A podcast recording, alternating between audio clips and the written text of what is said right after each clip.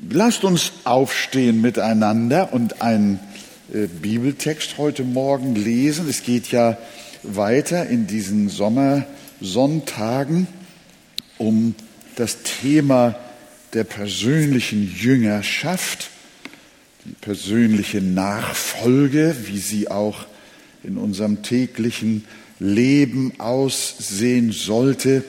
Und wir haben am letzten Sonntag über die Disziplin der Gnade gesprochen. Könnt ihr euch noch erinnern? Wir haben äh, äh, ja aus dem Titusbrief äh, die, dem zweiten Kapitel die Verse gehabt, nur noch mal so auch zu unserer Erinnerung, Vers 11 bis 14, dass die Gnade Gottes erschienen ist Sie nimmt uns in Zucht. Wir haben gelernt, dass die Gnade kein Wackelpudding ist, sondern dass die Gnade eine Kraft ist, eine pädagogische Kraft. Äh, sie nimmt uns in Zucht, damit wir die Gottlosigkeit und die weltlichen Begierden verleugnen und besonnen und gerecht und gottesfürchtig leben in der jetzigen Weltzeit. Und heute wollen wir uns im Wesentlichen eine dieser geistlichen Disziplinen anschauen, aus der dann die anderen hervorgehen. Und äh, wir lesen dazu 1 Timotheus 4, Vers 6 bis Vers 8. Das kam letzten Sonntag auch schon vor. Wenn du dies den Brüdern vor Augen stellst, wirst du ein guter Diener Jesu Christi sein, der sich nähert mit den Worten des Glaubens und der guten Lehre, der du nachgefolgt bist. Die unheiligen und altweiberhaften Legenden aber weise ab. Stattdessen übe dich in der Gottseligkeit. Denn die leibliche Übung nützt wenig. Die Gottseligkeit aber ist zu allem Nütze, da sie die Verheißung für dieses und für das zukünftige Leben hat. Es geht also dem, ihr dürft gerne Platz nehmen, liebe Geschwister. Es geht also äh, nicht dem Paulus um die leibliche Übung. Wir haben uns sehr gefreut, dass unsere Senioren auch noch schaukeln und dass sie auch andere sportliche Betätigungen drauf haben. Das ist auch gut so und das empfehlen wir jedem, ob jung oder alt. Auch ich habe mein ganzes Leben bis zum heutigen Tage Sport gemacht und mache es immer noch. Bei mir auf dem Dachboden steht ein Crosstrainer und dann habe ich da auch äh, Zeit für mich alleine und dann läuft der Schweiß. Aber Paulus sagt, das ist ja nur für den sterblichen Körper. Das ist ja vergänglich. Aber es gibt eine andere Ebene, in der wir, auf der wir üben sollen. Und das ist die geistliche Übung. Und er sagt es in Vers 7, dass Timotheus bitteschön das Geschwätz sein lassen soll. Dagegen aber übe dich in der Gottseligkeit. Das Wort Jünger heißt auf Griechisch, also das griechische Wort äh, im Neuen Testament ist Gymnatze. Äh, hat jemand eine Idee, welches Wort, deutsche Wort da drin steckt? Gymnatze. Wie? Gym, was? Ihr müsst laut sprechen. Gymnastik. Gymnastik. Deswegen heißen die Turnhallen in Amerika auch, glaube ich, Gym oder Gym. Äh, oder auch das Wort Gymnasium kennen wir. Gymnastik, Gymnasium. Und da sehen wir schon, dass in dem Wort selbst etwas drinsteckt, nämlich trainieren, üben, sich disziplinieren. Das lateinische Wort für Jünger heißt Discipulus. Welches deutsche Wort ist da denn drin? Disziplin. Also wieder, sowohl im Griechischen als auch im Lateinischen heißt der Jünger Gymnaze, Gymnastik oder Discipulus, Disziplin. Im Englischen heißt das Wort Disciple. Und wir merken, dass Jüngersein etwas mit Üben zu tun hat. Üben. Und da sagt ja auch äh, der Apostel Paulus, er benutzt das nicht nur an dieser Stelle, dass er dem Timotheus sagt, übe dich in der Gottseligkeit, sondern er sagt das auch schon in der Apostelgeschichte, daher übe ich mich darin, alle Zeit ein unverletztes Gewissen zu haben gegenüber Gott und den Menschen. Er übt sich darin. Im Hebräer heißt es, die feste Speise aber ist für die Gereiften, deren Sinne durch Übung geschult sind zur Unterscheidung des Guten und des Bösen. Der Psalmist sagt, Deine Hände haben mich gemacht und bereitet. Gib mir Einsicht, damit ich deine Gebote lerne. Im Psalm 143, lehre mich tun nach deinem Wohlgefallen. Wenn ihr den ganzen Psalm 119 euch anschaut, dann kommt immer wieder vor, wie ein roter Faden, lehre mich halten dein Wort, lehre mich an, an deine Bestimmungen denken, unterweise mich in ihnen und so weiter. Jünger sind also Schüler in der Hochschule des Herrn. Und was ist das Ziel ihrer Ausbildung? Das Ziel ihrer Ausbildung ist, man kann mehrere äh, synonyme Begriffe benutzen, Gottesfurcht. Hier in unserer Übersetzung sagt Paulus dem Timotheus, übe dich in der Gottseligkeit. Das ist ein Wort, das wir in unserer Sprache nicht mehr so haben. Das englische Wort Godliness gefällt mir sehr gut. Man, wir können es nicht übersetzen, Göttlichkeit. Aber, aber wir können vielleicht übersetzen, Gottwohlgefälligkeit, Gottseligkeit, Frömmigkeit, Heiligkeit, Gottwohlgefälligkeit. Das ist das Ziel der geistlichen Übungen.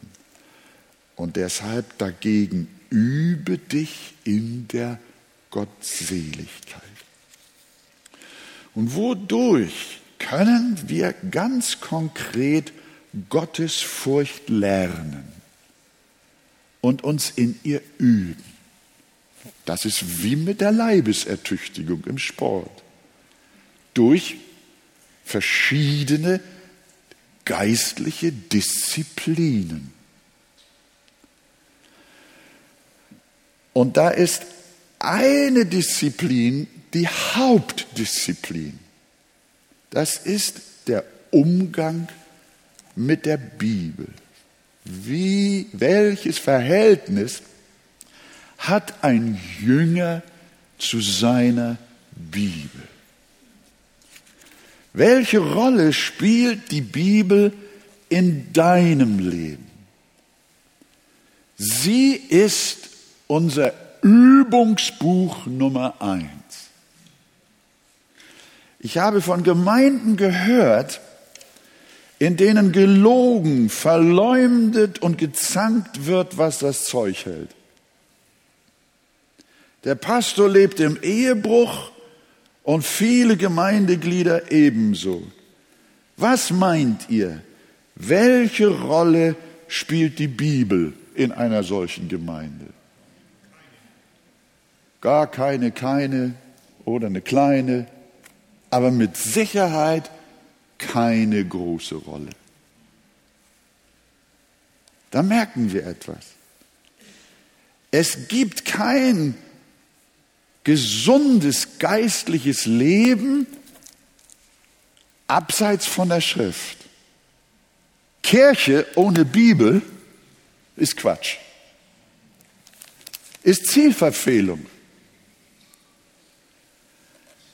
Und darum, liebe Gemeinde, ist das disziplinierte in sich aufnehmen von Gottes Wort in unser Herz, Sinn und Verstand von größter Bedeutung.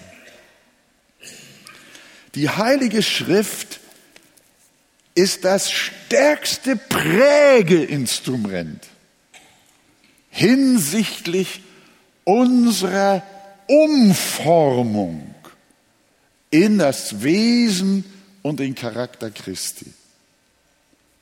Wenn wir Gott Seligkeit wünschen, bekommen wir das nicht ohne die Bibel. Und das lehrt uns die Schrift selbst haufenweise. Das Einüben der Heiligen Schrift ist die Hauptdisziplin eines Jüngers. Lukas 11, 28 sagt unser Herr Jesus, und ich, ich unterteile mal den Umgang der Bibel in mehrere Kategorien. Einmal beginnen wir damit, die Disziplin des Hörens auf das Wort Gottes. Jesus sagt, glückselig sind die, die Gottes Wort hören und es bewahren. Hören und bewahren.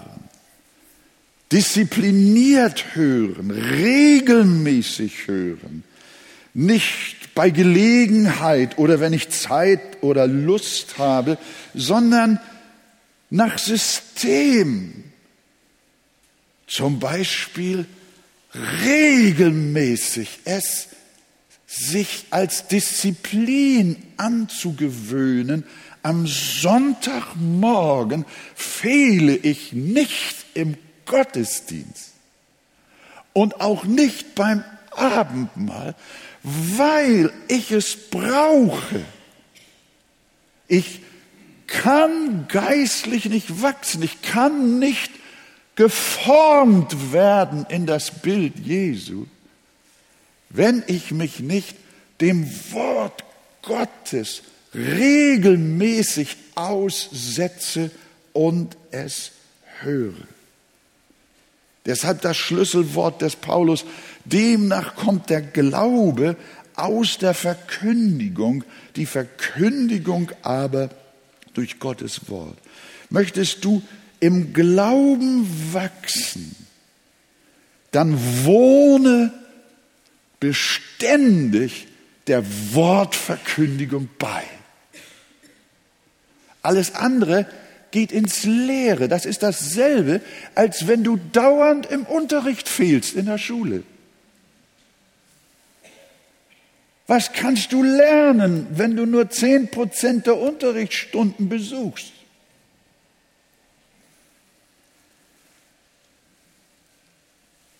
Such dir eine Gemeinde, in der das Wort behandelt wird, gelehrt und gesprochen wird.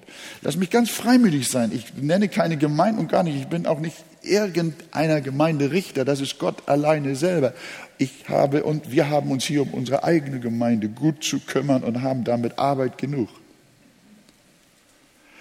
Aber ich möchte dir eins sagen. Es nützt nichts, wenn du zu einer Kirche oder Gemeinde gehst, Sonntag für Sonntag, in der das Wort Gottes gar nicht gepredigt wird.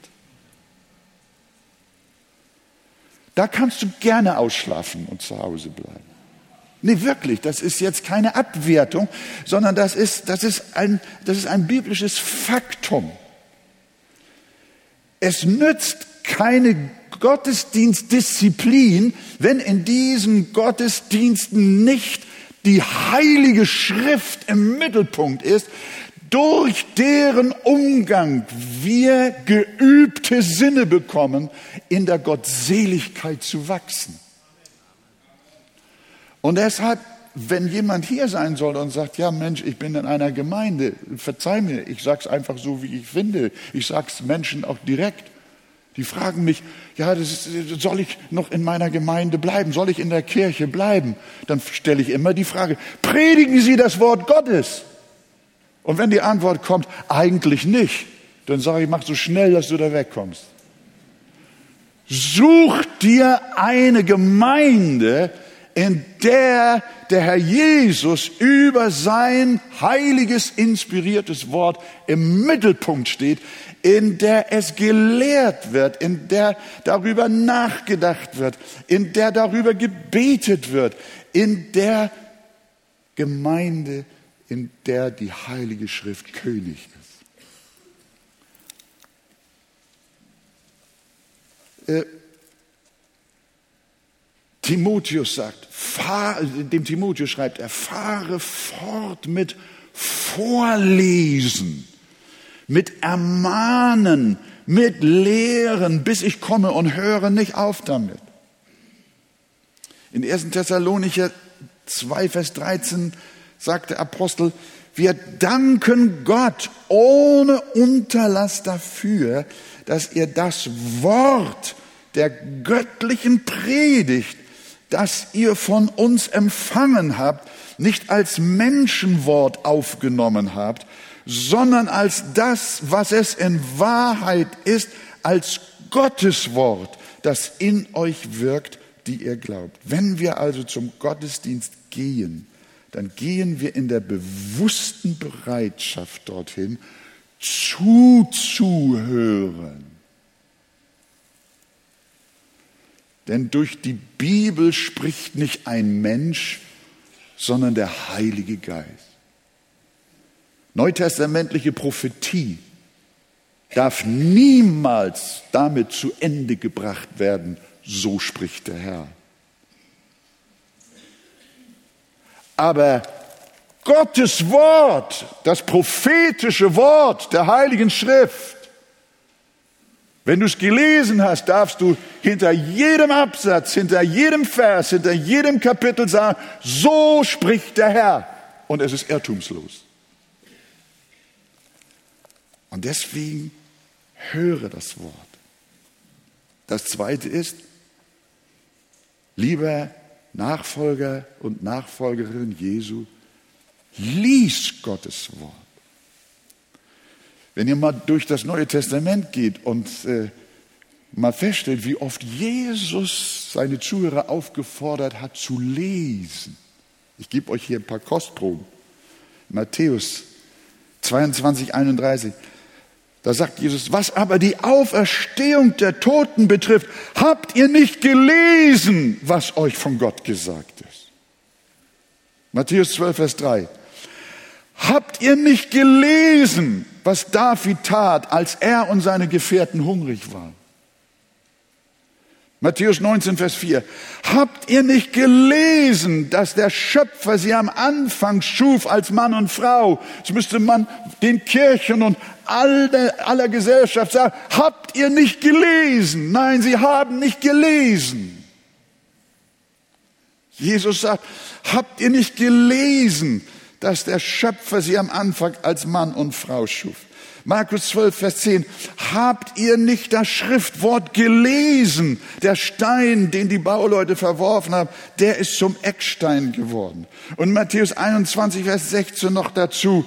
Jesus sagt, habt ihr noch nie gelesen? Aus dem Mund der unmündigen Säuglinge hast du ein Lob bereitet. Habt ihr das noch nicht gelesen? Das ist Jesu Aufforderung und Fragestellung. Und da steckt ja was dahinter. Damit sagt Jesus, steckt mal eure Nase in die heiligen Schriften und lest mal.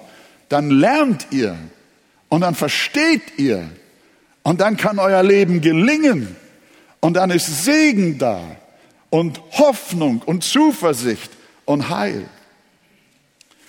Auch die Offenbarung sagt, glückselig ist, der die Worte der Weissagung liest und die sie hören und bewahren, was darin geschrieben steht, denn die Zeit ist nahe.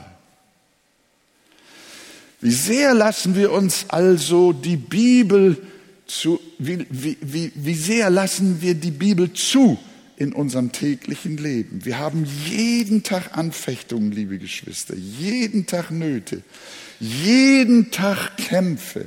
Brauchen wir da nicht jeden Tag Kraft, Aufrichtung und Ermahnung durch Gottes Wort? Der bekannte Evangelist Dwight L. Moody aus Chicago der hat einmal gesagt, so wie sich ein Mensch mit einer einzigen Mahlzeit nicht für ein halbes Jahr ernähren kann, so kann auch kein Christ von einer Bibellese sechs Monate zehren.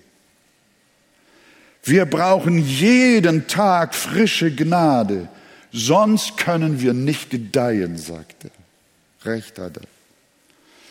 Und darum sollten wir täglich uns Zeit nehmen, wann auch immer. Wir sollten uns disziplinieren und regelmäßig Gottes gewaltigen Brief an uns lesen. Wir haben einmal unsere Fernsehsendungen überschrieben, die Bibel ist Medizin für die Seele und sie ist der Weg zur Gottseligkeit. Sie ist der Pfad zu einem veränderten, Jesus-ähnlichen Charakter.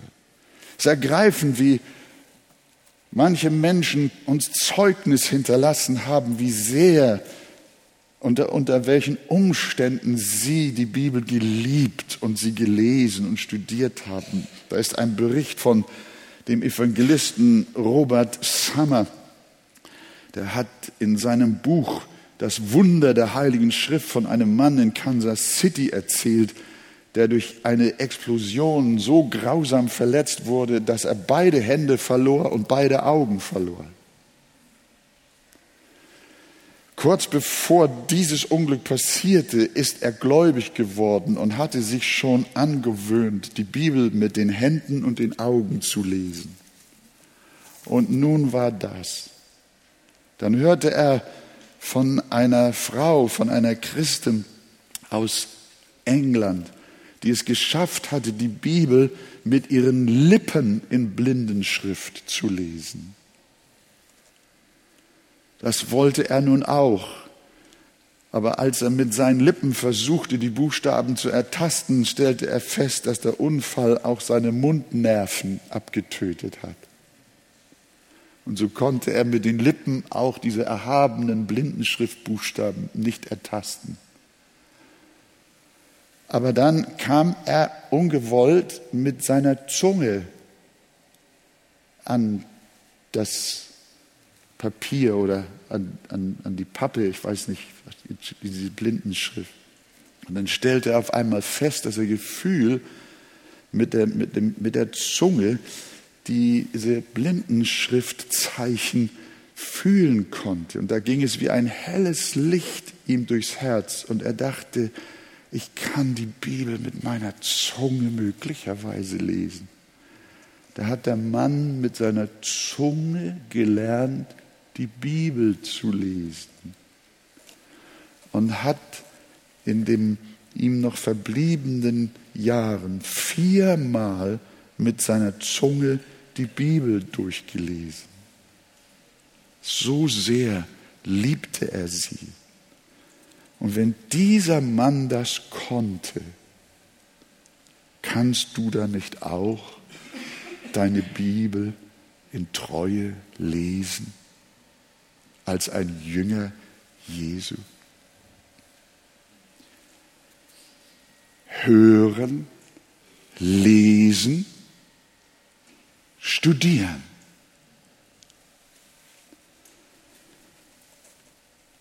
Ich habe immer noch gern, habe es auch schon erwähnt, diese großen Tafeln, die vor einigen Jahren an den Autobahnrändern standen, die die Verkehrssicherheit ein bisschen erhöhen sollten. Da stand drauf in großen Lettern Reisen und nicht Rasen. Jemand hat gesagt, die Bibel einfach nur lesen gleicht einer Fahrt über einen herrlich weiten See mit einem Schnellboot. Die Bibel studieren heißt so weiter, sie ganz langsam, den See ganz, ist, die Bibel zu studieren ist wie ganz langsam in einem Boot mit Glasboden zu befahren. Das schnelle Motorboot ergibt nur einen flüchtigen Überblick über den See. Aber das langsame Glasbodenboot gewährt uns einen Blick in die Tiefe und lässt uns über das artenreiche Leben staunen, das wir unter Wasser entdecken, über das wir aber sonst hinwegrasen würden. Also die Bibel lesen gibt uns Breite. Aber die Bibel studieren gibt uns Tiefe. Das ist der Gedanke. Nicht nur Esra, sehr berühmt ist der Psalm 1, wohl denen, die nicht wandeln im Rat der Gottlosen und nicht sitzen, wo die Spötter sitzen, sondern der Lust hat am Gesetz des Herrn und darüber nachsinnt, Tag und Nacht. Im Buch Esra lesen wir, Esra hatte sein Herz darauf gerichtet, das Gesetz des Herrn zu erforschen und zu tun und in Israel Gesetz und Recht zu lehren. Wir haben in der Apostelgeschichte das Beispiel von Beröa. Diese aber waren edler gesinnt als in, die in Thessalonik und nahmen das Wort mit aller Bereitwilligkeit auf und sie forschten täglich in der Schrift, ob es sich so verhalte. Sie forschten.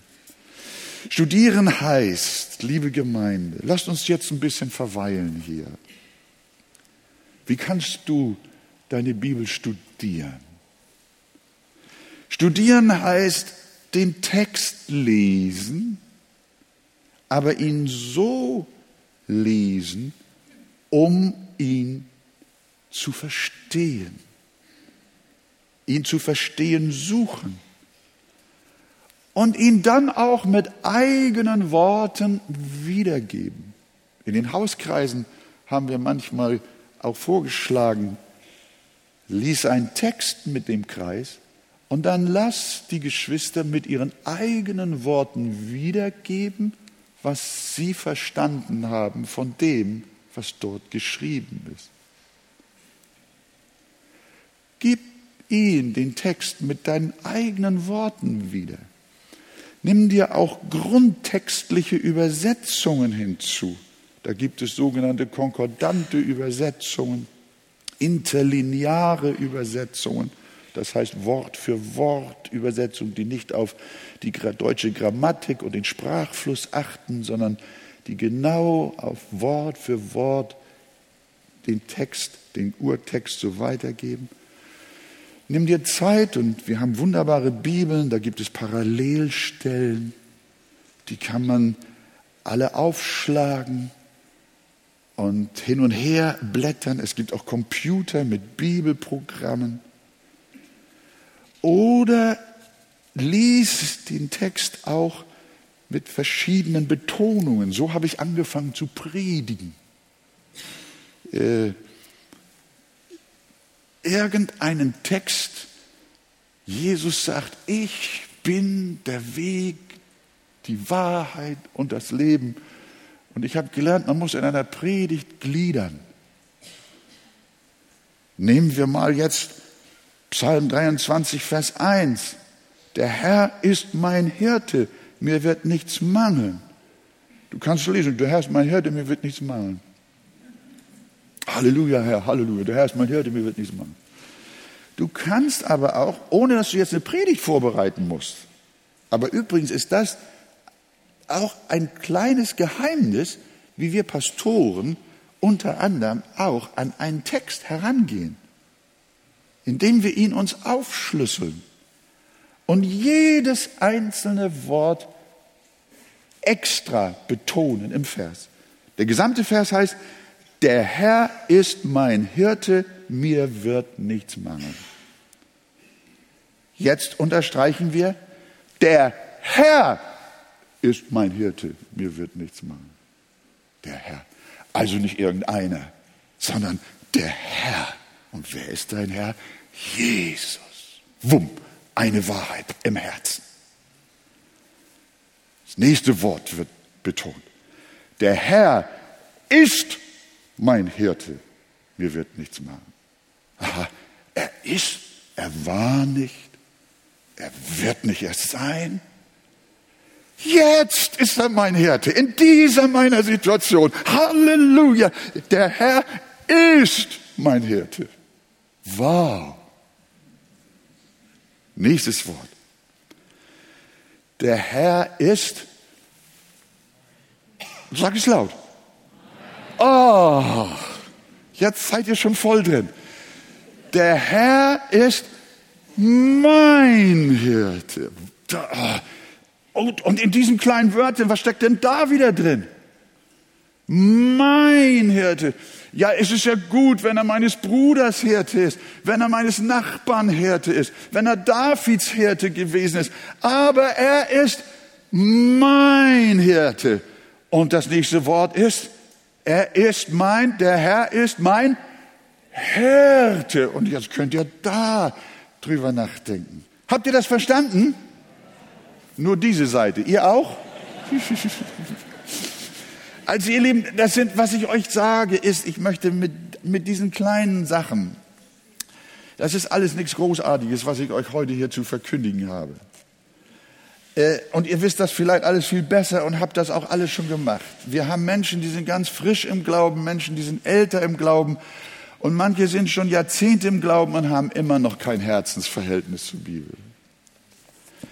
Und deshalb ist es so unser Wunsch auch Jüngerschaft darin zu üben, die Bibel lieb zu gewinnen, damit sie, damit ihr Einfluss auf unser Herz von Tag zu Tag größer wird und wir uns in ihr üben und in ihr zu Hause sind. Ich habe nichts dagegen und ich freue mich jedes Mal, wenn da eine ältere Schwester oder Bruder sitzt und neben ihr ist ein Gast oder ein recht neu bekehrter, der noch im Glaubensgrundkurs ist und nicht mal das. Und dann blättert er und macht gar nicht blättern und guckt dann so, dann komm, hilf du. Es ist auch nichts Schlimmes daran, wenn du dir ein Register in die Bibel nimmst, damit du schneller zu den Büchern kommst. Alles in Ordnung. Aber eins ist wichtig, dass wir miteinander uns bemühen, mit der Schrift vertraut zu werden. Vergiss auch nicht, dem Text persönlich Fragen zu stellen. Du kannst zum Beispiel fragen, was hat dieses Wort mit mir persönlich zu tun? Er hat immer, es hat immer was mit dir und deinem Leben zu tun. Aber du bist beim Lesen herausgefordert, das herauszufinden, was dieses Wort für dich bedeutet. Du kannst das Wort nehmen und es zu dir selber sprechen. Predige dir selbst das Wort Gottes. Du musst nicht erst auf die Sonntagspredigt warten, sondern du kannst das Wort Gottes zu Hause dir selber predigen und dich dem Text persönlich und bewusst stellen. Ja, und dann kannst du auch gewisse Texte auswendig lernen. Ich weiß nicht, Johann, hast du vorhin von deinem, äh, äh, guckt mal alle weg jetzt, ich wollte ihn mal fragen, äh, hast, hast du, äh, jo, Johann, da ist Johann, hast du vorhin das alles abgelesen, den langen Text? Nee. Ich weiß es, mein Lieber. Den, den hat, habt ihr das gemerkt? Der junge Mann, hat diesen gesamten langen Text, hat uns nur angegeben, wo es steht, hat ihn kurz auf seinem Handy aufgeschlagen, hat ihn aber auswendig gesagt. Ihr lieben jungen Leute, das ist, das ist ein Reichtum, auch biblische Texte in deinen Sinn, in dein Herz, in dein Gedächtnis aufzunehmen und einzuprägen. Ihr wisst, wie das war. Als Jesus versucht wurde vom Teufel, da hat er nicht zu dem Teufel gesagt, Moment mal, ich habe gerade eine Schriftstelle, aber ich weiß nicht mehr genau, wo sie steht. Sondern Jesus hat die Schrift gesagt, er steht geschrieben und dann hat er freihändig, auswendig die Texte dem Teufel an den Kopf geschlagen. Jesus war gefüllt mit Biblien. Kennt ihr Biblien? Das ist so etwa wie ein vollgetränkter Schwamm mit Wasser. Den legst du irgendwo hin, nimmst ihn weg und eine Pfütze ist da.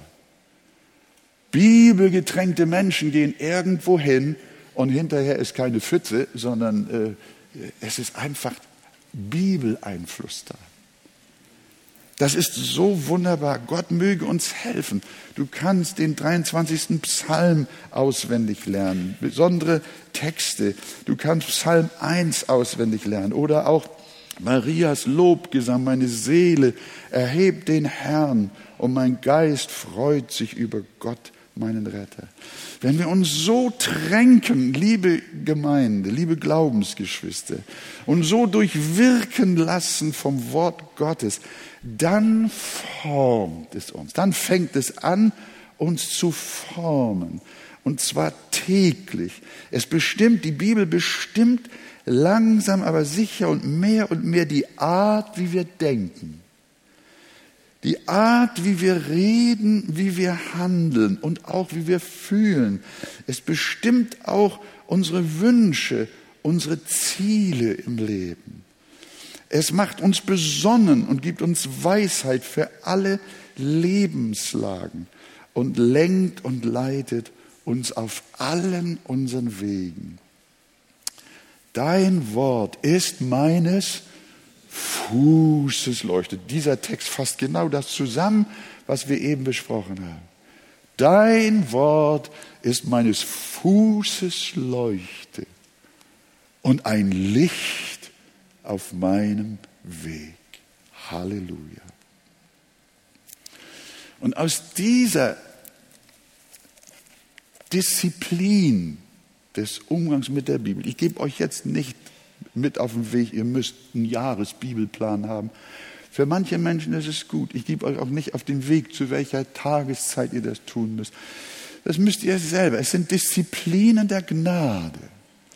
Die, die, die Schrift sagt, und auch, äh, das habe ich auch von vielen Brüdern gehört, die geäußert haben, dass Gott uns sein Heil schenkt und auch Veränderung schenkt, aber er gibt uns dazu Mittel. Man kann sagen, Gnadenmittel, die dazu nützlich sind, dass wir in der Gottseligkeit wachsen und in der Gottesfurcht, in der Gottwohlgefälligkeit vorankommen, in der Heiligkeit. Und das ist ganz wichtig. Denkt nochmal drüber nach, auch über deine Situation, über die Art, wie du auch aus der Bibel lebst. Wir sind noch nicht ganz fertig mit der Bibel, aber es kommt ein Aspekt hinzu. Äh, das sind Folgedisziplinen. Aus der Hauptdisziplin der Gnade, nämlich des Lesens und Lernens der Heiligen Schrift, entstehen Folgedisziplinen. Welche da sind? Ihr dürft jetzt bitte, ich möchte auch nochmal wieder, was ich jetzt sage, das ist nicht Gesetz, sondern das soll Hilfe sein, die Gnadenmittel anzuwenden, wie zum Beispiel Bibel lesen, wie zum Beispiel Gebet. Und ich selber bin in diesem komfortablen Vorteil, dass ich das ja alles sogar vom Berufswegen tun darf. Was ich schon an Texten und Bibelworten niedergeschrieben habe und durchstudiert und gelernt und gelesen habe, für mich persönlich und auch für den Dienst, das ist jetzt nicht wichtig, sondern wir sprechen zu Menschen, die jetzt normale, also normal, ich bin auch ein normaler Mensch, also äh, äh, die, die einfach auch mitten im Alltagsleben, im Berufsleben stehen und nicht diesen wunderbaren, privilegierten äh, Dienst auch eines Pastors haben. Ich spreche auch von einem geistlichen Notizbuch. Ich kenne Gottes Kinder, die mit ihrer Bibel immer ihr Notizbuch dabei haben. Mein Vater und meine Mutter, sie hatten kein Notizbuch, aber die Ränder ihrer Bibel und die sonstigen freien Flächen darin waren mit persönlichen Aufzeichnungen versehen, oft auch mit einem Datum. Und wenn ich heute da reinschaue, dann kann ich mich noch erinnern, was das für ein Datum war. Was damals in unserer Familie passierte und was sie dazu eingeschrieben haben. Und welches Bibelwort sie dazu äh, hineingebracht haben. Es waren Daten, die an gute und schwere Tage erinnerten. Manche Christen führen sogar ein Tagebuch über ihr Leben mit Gott. Nicht um des Tagebuchs willen, sondern um ihr Leben mit dem Herrn zu reflektieren, um das Leben der Gottseligkeit selber zu durchdenken und auch äh, sich vor sich selbst zu verantworten. Äh, mache ich Fortschritte? Wachse ich im Glauben? Äh, wie ist es mit meinem Überwinderleben? Denken wir an viele Psalmen, in denen David aufgeschrieben hat, welche inneren Kämpfe und Gefühle er zu durchleben hatte. Die Psalmen wirken manchmal wie ein Tagebuch. Der Mann schreibt seine innersten und tiefsten und intimsten Gefühle, Empfindungen, seine Schwächen und seine Stärken, seine Trauer und seine Dankbarkeit und bringt das alles vor Gott und schreibt es nieder. Welche Versuchungen, welchen Trost er hat. Ich habe ein Buch, das ist leider antiquiert. Ich weiß nicht, ob, ob äh, ähm, das wieder neu aufgelegt ist von John, Jim Elliot. Das war ja ein Missionar, der unter den Aukas dann ums Leben gekommen ist. Von ihm wissen wir, dass er als junger Student nicht nur die Bibel gelesen hat, sondern dass er ein Tagebuch geführt hat. Und wenn du das liest, dann bist du tief bewegt. Ich will nur mal einen kleinen Auszug geben. Er sagt, Jims Bestreben, etwas Neues aus der Schrift zu schöpfen, war nicht immer von Erfolg gekrönt. Eines Morgens, nicht lange nachdem er das Heft mit den Aufzeichnungen begonnen hatte, schrieb er, gestern, so schreibt er das nieder, gestern hatte ich reichlich Zeit zum Bibelstudium. Ich las das Kapitel gewissenhaft und suchte ernsthaft nach Wahrheit, die neu wäre. Aber ich muss sagen, dass ich keine fand. Vielleicht suchte ich zu krampfhaft. Vielleicht habe ich dem Geist entgegengearbeitet und ihn durch meinen Eifer fortgescheucht. Lehre mich, Herr, zu hören. Und dann wird daraus ein Gebet. Gib, dass ich nicht versuche, die Schrift nach Wahrheit auszupressen, die du mir noch nicht erschließen willst. Meine stille Zeit ist noch nicht so, wie ich sie gerne möchte, bekennt er da. Heute Mittag habe ich viel Freude beim Lesen von Psalm 119 gehabt. Ach ja, wir bräuchten den Mittag, um das alles durchzunehmen. An einem 3. Februar schreibt er, O Gott, bewahre mich vor einem Leben der Lehre, das nur die toten Regeln moralischer Gesetze kennt. Gib vielmehr die innige Verbundenheit meiner Seele mit deinem göttlichen Leben, damit Frucht entstehen möge, damit wie auch anderen durch mich offenbar werde, dass Christus wahres Leben wirkt habe ich als junger Mensch gelesen, hat mich tief beeindruckt und mich näher zu Gott gebracht. Ich sage noch einmal, es ist hier kein Aufruf zur Führung eines geistlichen Tagebuches, aber nimm dir zum Bibellesen gern ein Bleistift und ein Schreibblock zur Hand und mach dir beim Lesen der Bibel auch persönliche Notizen. Stelle Gott Fragen zu dem Text. Schreibe auf, was du für dich persönlich darunter verstehst oder schreibe andere ähnliche Bibelstellen daneben, die das Gelesene noch verstärken. Notiere dir ein Kernwort oder einen Kernsatz aus dem Abschnitt. Klemme ihn dir an dein, an dein Auto, David, wie sagt man, an die, Armatur. Klemm dir so ein Kernwort in deine Küche oder an deinen Schreibtisch, dass du es den ganzen Tag siehst und dass du immer wieder auch an das Wort Gottes, das dir groß geworden ist beim Lesen, nachdenken kannst. Notiere dir, wie Gott heute in dir gewirkt hat und welche wunderbaren Wege er mit dir gegangen ist. Erstelle dir auch eine Liste von Gebetsanliegen und Menschen, für die du nicht vergessen möchtest zu beten. Erneuere diese Liste jeden Tag und denke immer wieder im Gebet an sie. Und noch etwas, bring auch zur Versammlung nicht nur deine Bibel mit, sondern auch dein Notizbuch. Bring es doch gern mit. Schreib dir einige Sätze aus der Predigt auf, über die du später weiter nachdenken und beten möchtest. Notiere dir Fragen oder auch Antworten und Wegweisungen, die du während der Predigt bekommst oder gib zu Papier, was dir wichtig war und worin du geistlich noch wachsen kannst oder wo du auch schon dankbar Siege erleben durftest. Ich war mit meiner lieben Frau einmal zutiefst bewegt. Was ich euch jetzt sage, dürft ihr nicht weiter sagen.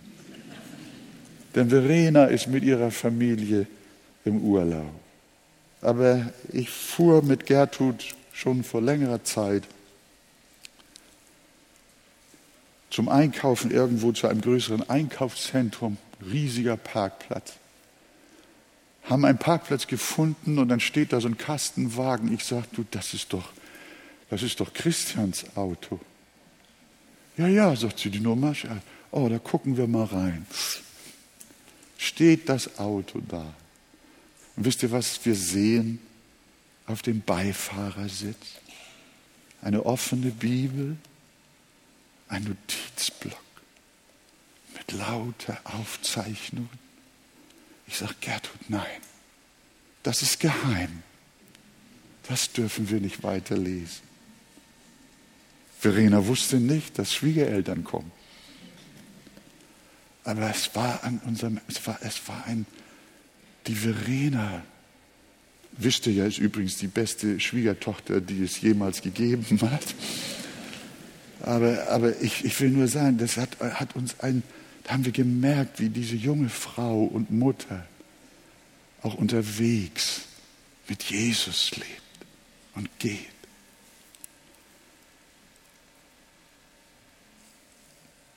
Wir entwickeln Geflogenheiten hinsichtlich unseres Umgangs mit Jesus und mit der Bibel.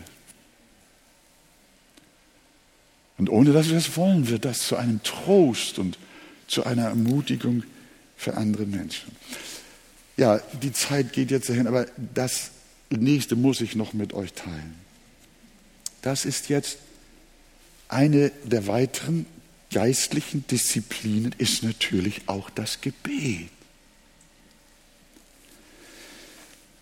Bibel lesen und beten sollten jedoch Zwillinge sein. Es ist besser, ein Kapitel in der, ein Kapitel in der Bibel zu lesen und es dann nachsinnend durchzubeten, als sieben Kapitel weiterlesen, ohne zu beten. Viele Christen lesen lange Passagen in der Bibel oder auch kurze Passagen. Sie lesen das und dann klappen sie das zu. Wir haben schon über das studieren gesprochen, aber sie klappen zu, ohne über die Texte gebetet zu haben. Und dann, wenn sie die Bibel zugemacht haben, dann beten sie ihre tägliche Litanei. Man kann beinahe sagen, sie beten nach ihrem Fleisch. Herr, gib mir dies und schenke mir das, segne und bewahre mich und äh, bewahre auch meinen Hund und meine Katze. Aber sie beten nicht im Geist. Damit will ich nicht sagen, dass du nicht auch für dein Tier beten darfst, dass ihr mich nicht falsch versteht. Aber es ist ein Unterschied, ob ich so meine Sachen bete oder ob ich durch den Geist getrieben bete. Durch den Geist getrieben beten bedeutet, die Wünsche und Sehnsüchte des Vaters im Himmel zu beten und in unserem Gebet zu reflektieren. Spurgeon hat gesagt, beten heißt einatmen, was Gott will und dann ausatmen, was wir wollen, nämlich dasselbe. Jesus sagt, heilige sie in deiner Wahrheit. Dein Wort ist die Wahrheit. Lasst uns, hm, äh, es gibt natürlich viele andere äh, Folgedisziplinen, aber diese eine, wie das betende, anbetende Lesen, der Heiligen Schrift. Die Bibel sagt einmal, der Geist kommt unserer Schwachheit zu Hilfe, denn wir wissen nicht, was wir beten sollen, wie sich's gebührt, aber der Geist selbst tritt für uns ein mit unaussprechlichem Seufzen.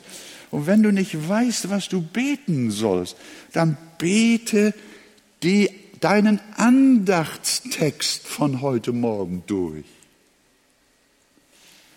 Bete ihn durch. Äh, es könnte sein, dass ich heute fünf Minuten länger bin, äh, aber ich muss das jetzt loswerden. Ihr könnt sonst schon nach Hause gehen. Äh, in, in, in Johannes Kapitel, Fernsehen haben wir auch nicht, also das ist ja wunderbar. In, in Johannes Kapitel 15 nehme ich einfach mal so eine, so eine Stelle, da lesen wir sie mal so vor. Und hast du auch deine Bibel dabei?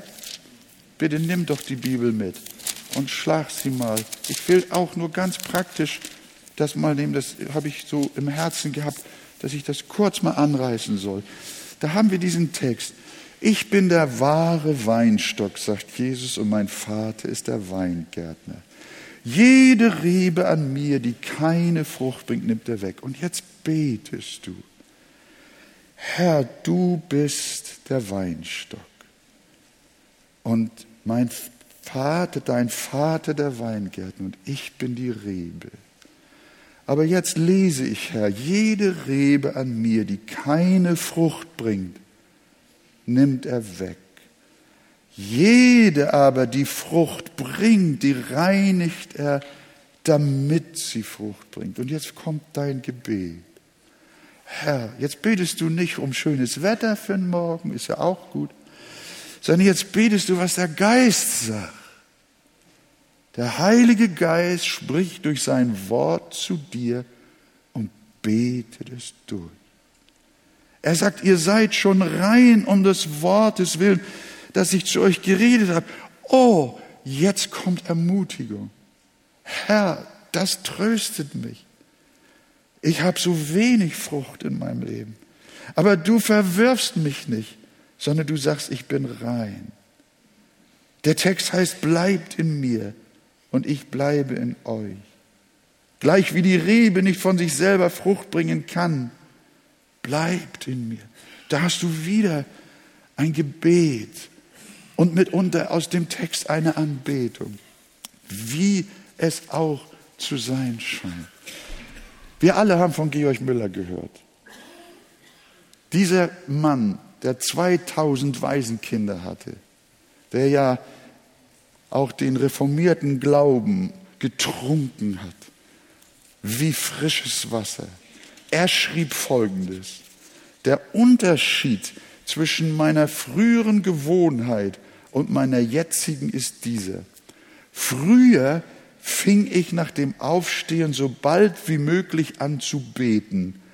Aber was war das Ergebnis? Hör mal, wie diszipliniert dieser Mann war. Ich verbrachte oft eine Viertelstunde oder eine halbe Stunde oder sogar eine ganze Stunde auf meinen Knien, bevor mir bewusst Trost, Ermutigung, Demütigung der Seele und so weiter zuteil wurde.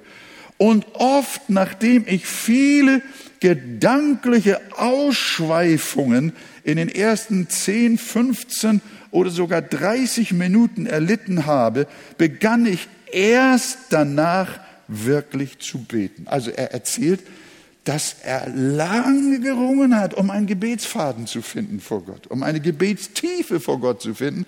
Und dabei sind Ausschweifungen bei ihm gewesen. Wer von euch ist schon beim Beten mal eingeschlafen? Wer, wer, wer kommt beim Beten öfter mal weg mit seinen Gedanken? Was du noch einkaufen musst. Ah.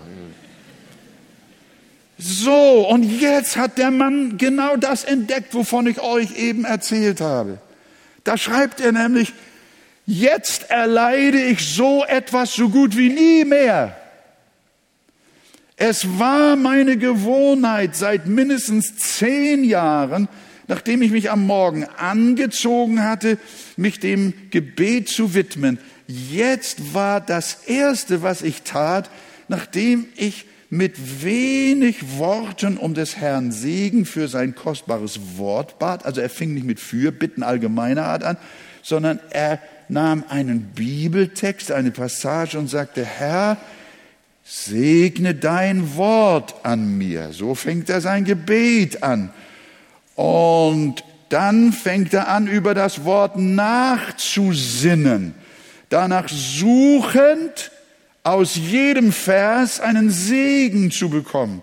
Als Resultat sah ich ausnahmslos, hört mal, dass meine Seele nach wenigen Minuten schon zum Bekenntnis geführt wurde oder zur Danksagung, Bekenntnis meint Buße, oder zur Fürbitte oder zum Flehen, so dass obwohl ich mich nicht buchstäblich dem Gebet, sondern dem Nachsinnen widmete, dies fast sofort mehr oder weniger in Gebet umgewandelt wurde. Nachdem ich dann eine Zeit lang Buße getan, Fürbitte getan, Flehen oder Danksagung hatte, fahre ich mit dem nächsten Vers fort und dabei alles in ein Gebet umwandelnd für mich oder andere, so wie die Schrift mich führt. Findet ihr das gut? Das ist, mich hat das unglaublich äh, motiviert. Äh, diese Verbindung zwischen Gebet und Schrift. Und so wird dann Realität und wahr, was wir immer nicht verstehen, wenn Jesus sagt, ihr könnt bitten, was ihr wollt, es wird euch werden. Wenn du eine Gebetspflege und eine Gebetsgewohnheit hast, die von der Schrift, das Gebet von der Schrift geleitet wird, dann kommst du ja, dann betest du ja den Willen Gottes. Dann kannst du ja gar nicht fleischliche Wünsche vorbringen, die Gott nicht gefallen, sondern du betest, was dem Geist des Herrn entspricht. Und so vertritt der Heilige Geist dich mit unaussprechlichem Seufzen. Liebe Gemeinde, ich hätte jetzt noch gerne über geistliche Haushalterschaft, über Umgang mit Geld, Zeit, Medien, Sex, Genussmitteln, Essen, Trinken, Kleidung, mit persönlicher Evangelisation, über Fasten und Dienstbereitschaft gesprochen. Das machen wir nächsten Sommer. Äh, äh, äh, ja, nee, der, der, der, Björn hat nächsten Sonntag ein etwas anderes Thema. Äh, also der hat das Thema, aber Björn er hat mir schon verraten, aber ein wunderbares Thema. Nächsten Sonntag müsst ihr wiederkommen. Nicht, dass das Thema damit beendet ist. Danke, Frank. Äh, äh, nur noch einmal unser Ausgangsvers, 1. Timotheus 4, Vers 7. Die unheiligen Altweiberlegenden aber weise ab. Dagegen übe dich in der Gottesfurcht. Haben wir so ein kleines bisschen ein Input bekommen, wie das aussehen kann, wie wir geistlich uns trainieren, wie wir uns üben in der Gottseligkeit, wie wir uns üben in der Heiligkeit, wie wir uns üben aus dem Wort heraus. Und noch einmal und dann ist Schluss. Wir dürfen wissen, wenn wir dieses so handhaben, also jetzt nicht exakt, ihr habt mich richtig verstanden. Es geht hier nicht um Gesetze und Regeln und Vorschriften und so. Weg damit, weg damit. Das muss aus deinem Herzen kommen, durch dein Leben kommen, durch deine Lust am Gesetz des Herrn. Und wenn du heute Morgen noch mehr Freude, noch mehr Lust am Heiligen, an der Heiligen Schrift, an der Bibel gewonnen hast und am Gebet auf diese Weise und du lässt die, das Wort Gottes ein Prägestempel für deinen Charakter und für dein ganzes Leben sein, dann wirst du sehen, die Leute kennen dich bald nicht mehr wieder. Das fängt in deiner Familie an, dass deine Kinder zur Mama sagen, Mama, Papa ist ja ganz anders geworden.